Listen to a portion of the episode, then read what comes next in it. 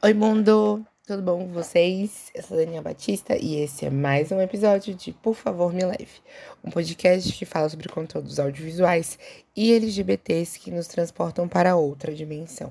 Hoje eu tô trazendo para cá uma indicação que não necessariamente vai ter representações LGBTs, mas é um ícone.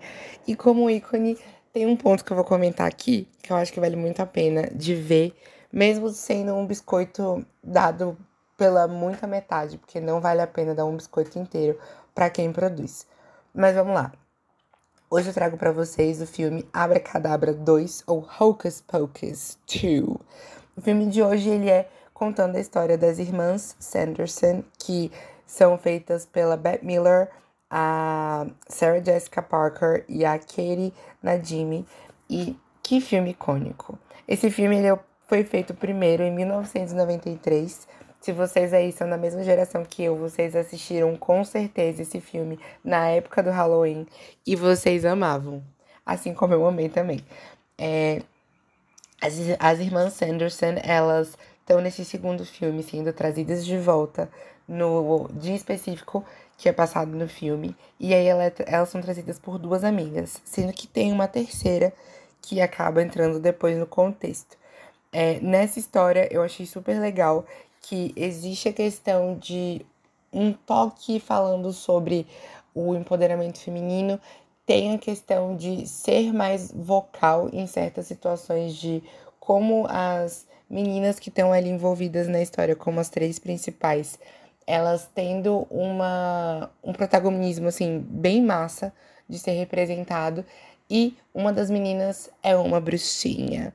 E eu achei isso super massa assim de ser discutido que não necessariamente a questão delas serem bruxas, no caso, as três irmãs Sanderson, elas acabavam sofrendo por conta, de certa forma, preconceito e de coisas absurdas que na real não deveriam passar.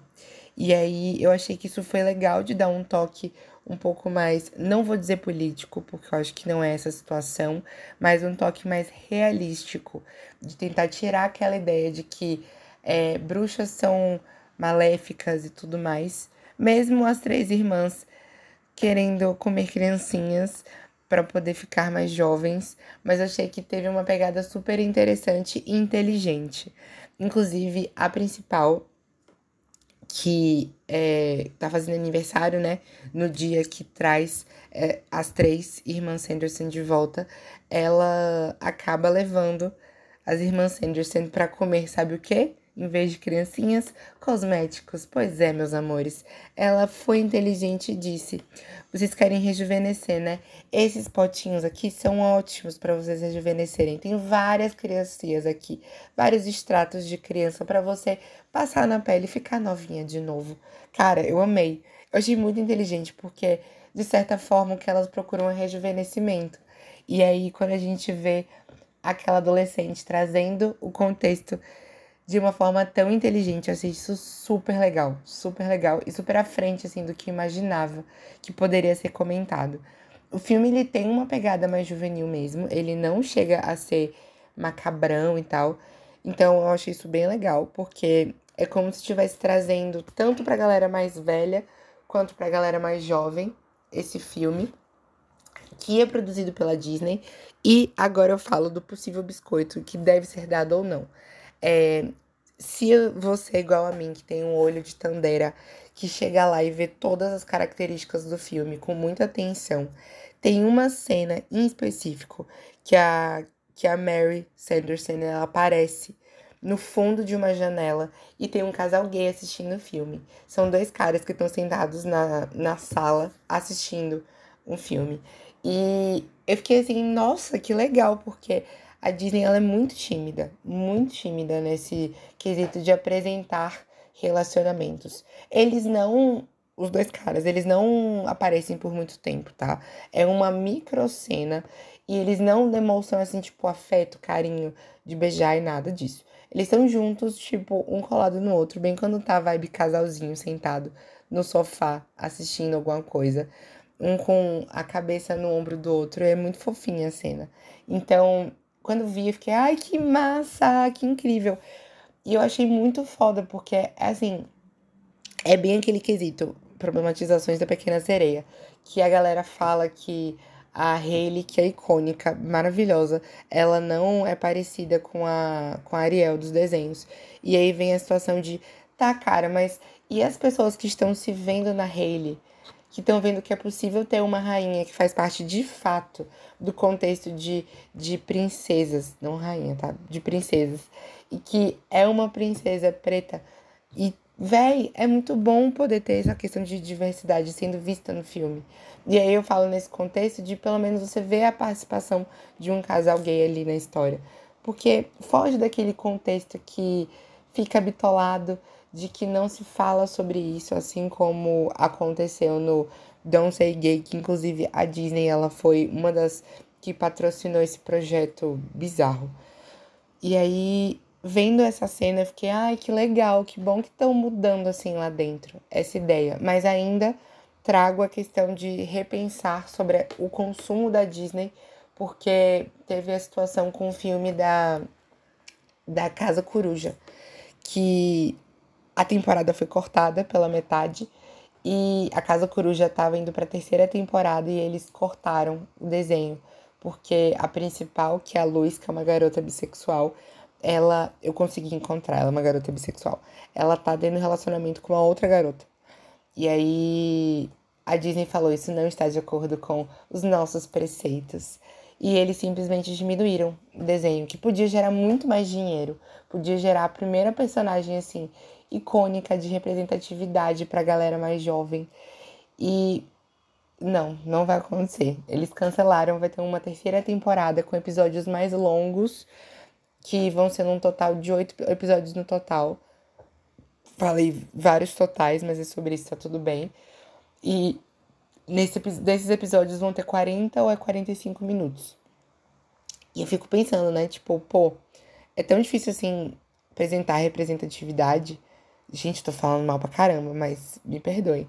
É, é tão difícil assim mostrar representatividade nesses filmes que estão em contato com a juventude, porque tem crianças que, que precisam ver isso para se sentirem incluídas. E aí eu trago aqui, por exemplo, o filme da, da Pequena Sereia. E ele vai fazer de fato a diferença na vida de alguém. Dessas meninas que nunca viram um filme de live action com uma princesa que tá tendo uma representatividade para elas. É muito legal, velho, poder ver essas coisas mudando. Inclusive, tem o curta que eu também indiquei aqui no podcast. E que fala da, da criança, né, que veste de rosa, gosta dessas questões, dessas coisas mais femininas e acaba passando por muito preconceito. E faz balé também, é uma das coisas que é muito criticada no curta. E eu achei muito legal, sabe? Essa possibilidade de a Disney começar a se modificar, mas também sempre pensando de que maneira essa modificação está sendo feita se ela é para chamar o público para ver e aí ganhar o dinheiro do público LGBT ou se de fato é, é um formato para poder conseguir fazer uma diferença na vida de quem está assistindo e tipo ser um filme que está preocupado em passar uma realidade, não só tipo ganhar o dinheiro do público.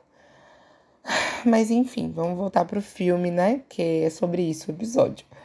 É, as irmãs Sanderson, elas acabam querendo de novo fazer o, o ideal de comer crianças para poder estar tá ali rejuvenescidas e se manterem vivas.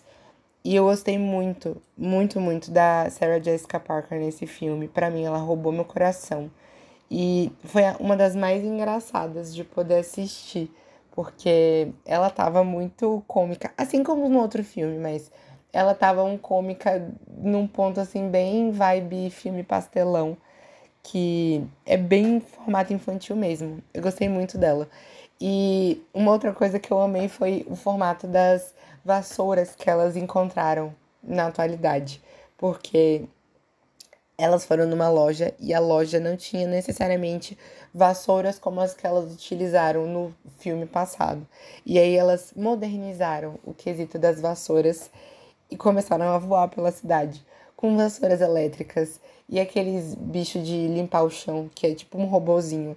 Eu dei muita risada, porque esse filme foi legal por ter, por ter tido a questão de se atualizar e conversar com o público de hoje, mas também tendo o aceno para o público o mais antigo.